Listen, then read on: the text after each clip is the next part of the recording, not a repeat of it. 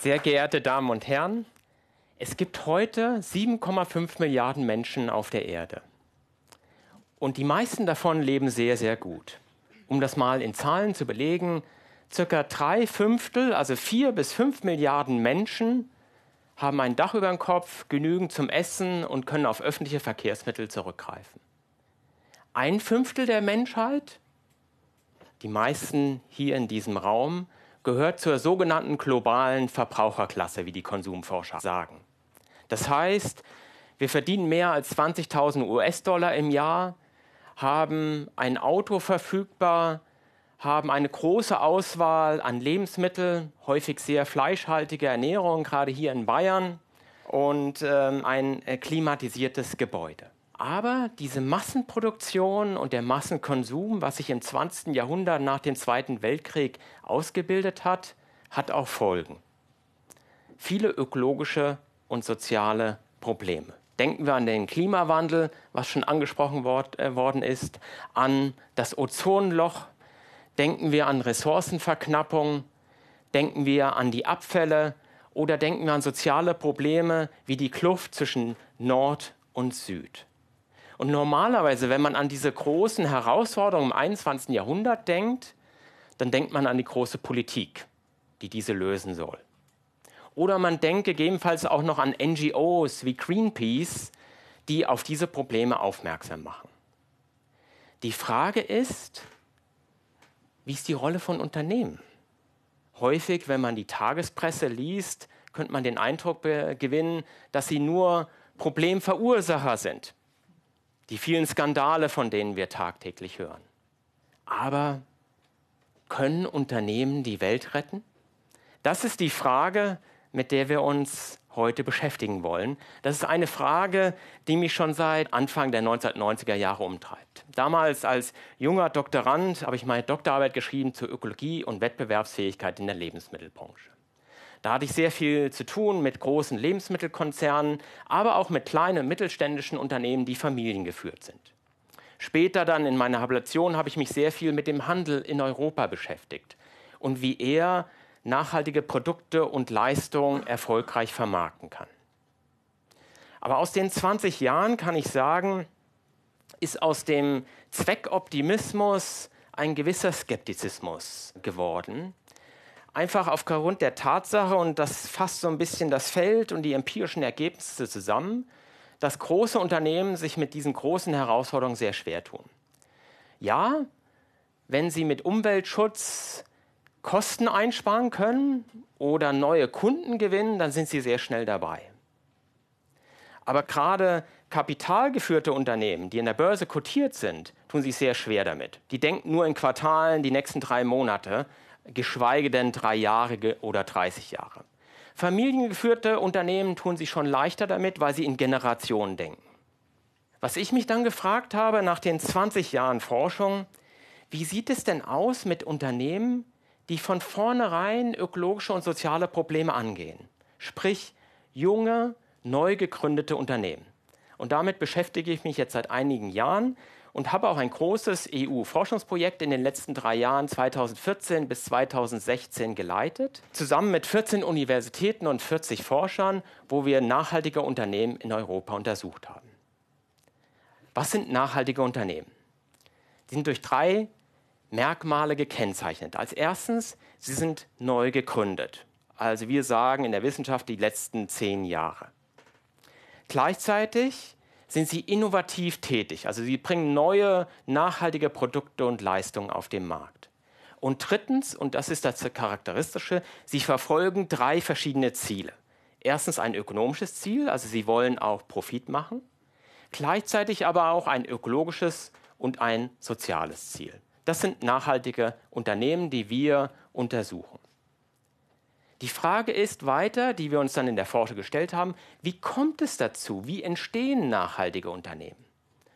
Da müssen Sie sich vorstellen, da haben wir viele Unternehmen in ganz Europa untersucht und in Interviews, in qualitativen Studien befragt. Und wir haben ein Muster erkannt. Und zwar haben wir erkannt, dass viele nachhaltige Unternehmen mit ökologischen und sozialen Problemen anfangen. Das ist ihr Ausgangspunkt. Und häufig ist auch eine ökologische Betroffenheit oder eine soziale Betroffenheit, eine persönliche Betroffenheit der Unternehmensgründer vorhanden. Ein konkretes Beispiel. Ein Münchner, der an der LMU studiert hat, ging gerne in die Voralpen in seiner Jugend. Und irgendwann stellte er fest, dass die Gletscher immer weiter zurückgehen. Er sah die Bilder aus seiner Kindheit und die Bilder heute und sah, wie immer mehr die Gletscher zurückgingen durch den Klimawandel. Da war für ihn dieses Problem Klimawandel bewusst selber wahrnehmbar und er war betroffen davon und hat sich dann als Betriebswirt gefragt, was kann ich dagegen tun? Und seine Antwort war, wenn ich den Klimawandel bekämpfen möchte, dann geht das nur im Energiebereich. Und er hat dann vor sieben Jahren mit zwei Freunden zusammen ein junges Unternehmen gegründet, was erneuerbare Energien anbietet. Also er hat versucht, die ökologische mit der ökonomischen Komponente zu verbinden. Heute ein profitables Unternehmen. Sie mögen sich fragen, ja, wo ist aber die soziale Dimension? Ich habe ja vorhin von drei Zielen gesprochen. Sie haben dann in der späteren Phase die soziale Dimension eingeführt, weil sie mit jedem Kunden, den sie haben, eine Mikrobiogasanlage in einem Entwicklungsland stiften und damit die Energiewende nicht nur national, sondern global denken.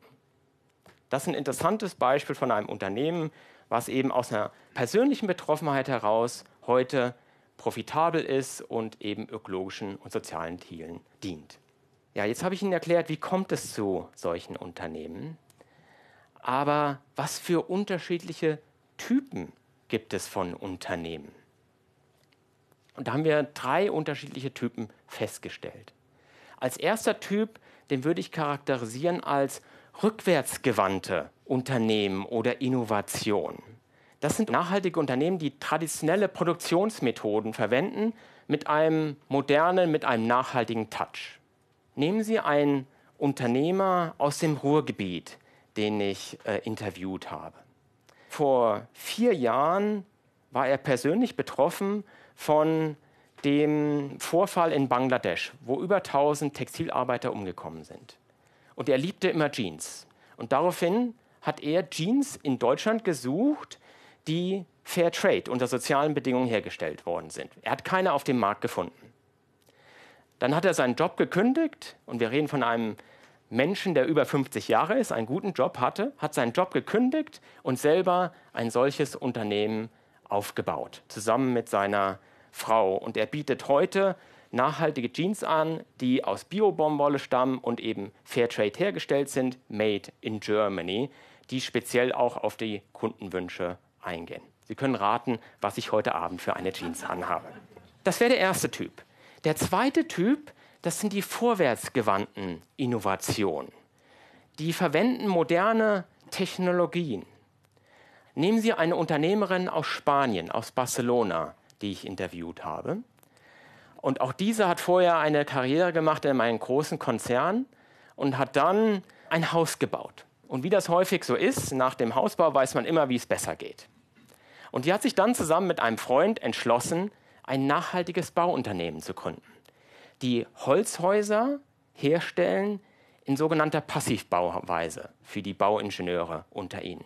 Das sind Häuser, die kaum noch Energie brauchen und die passiv die solare Energie nutzen, die also entlang des gesamten Lebenszyklus kaum noch Energie und kaum noch Emissionen haben und die gleichzeitig sehr gesund sind. Sehr ästhetische, moderne, funktionale, schöne Häuser. Und das Beste daran ist, in modularer Bauweise, sodass sie innerhalb von acht Wochen vom Scream das Haus wirklich hinstellen kann.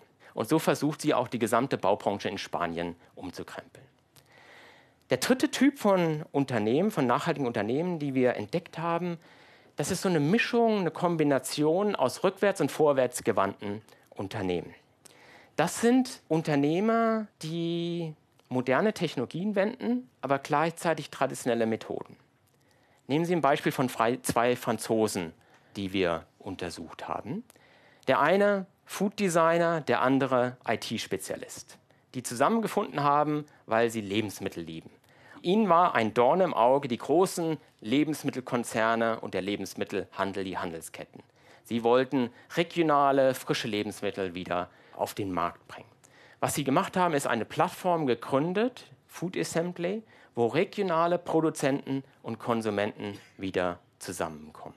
Dieses Geschäftsmodell ist heute auch profitabel. Es gibt in der Zwischenzeit, hat sich in ganz Europa verbreitet und es gibt über 1000 Food Assemblies, die auf dieser Plattform beruhen. Jetzt können Sie sich weiter fragen, ja, welche Wirkungen haben denn diese Unternehmen? Was ist ihr Impact? Und das würde ich differenziert beantworten. Ich würde sagen, der erste Typus, der rückwärtsgewandt ist mit den traditionellen Produktionsmethoden, da würde ich sagen, die finden ihre Nischen oder ihre kleinen Mikronischen. Die finden ihre Kunden, aber die werden nicht den Markt revolutionieren. Der zweite Typus, der moderne Technologien verwendet, wie zum Beispiel Holzhäuser in Passivbauweise oder ähm, die Bioökonomie vorantritt, also die Pioniere des 21. Jahrhunderts, diese haben auch den Anspruch, den Markt zu verändern und hier die konventionellen Produkte vom Markt zu verdrängen. Und der dritte Typus, das sind so die Systemveränderer. Das sehen wir nicht nur im Lebensmittelbereich, sondern auch im Energiebereich, der immer mehr von zentraler Energieversorgung hin zu dezentraler kommt, wo wir die Energiegenossenschaften haben, die heute auch den Markt verwandeln. Und ich denke, wenn die Politik hier auch die Rahmenbedingungen dafür schafft, dann bestehen gute Chancen, dass diese Unternehmen ganze Branchen verändern. Und was wir heute auch sehen, und das ist ein indirekter Impact, dass die großen Goliaths der Branche immer mehr auf die kleinen David schauen und versuchen, hier auch zu lernen und selber zu innovieren. Damit bin ich am Ende meiner Rede und danke Ihnen recht herzlich.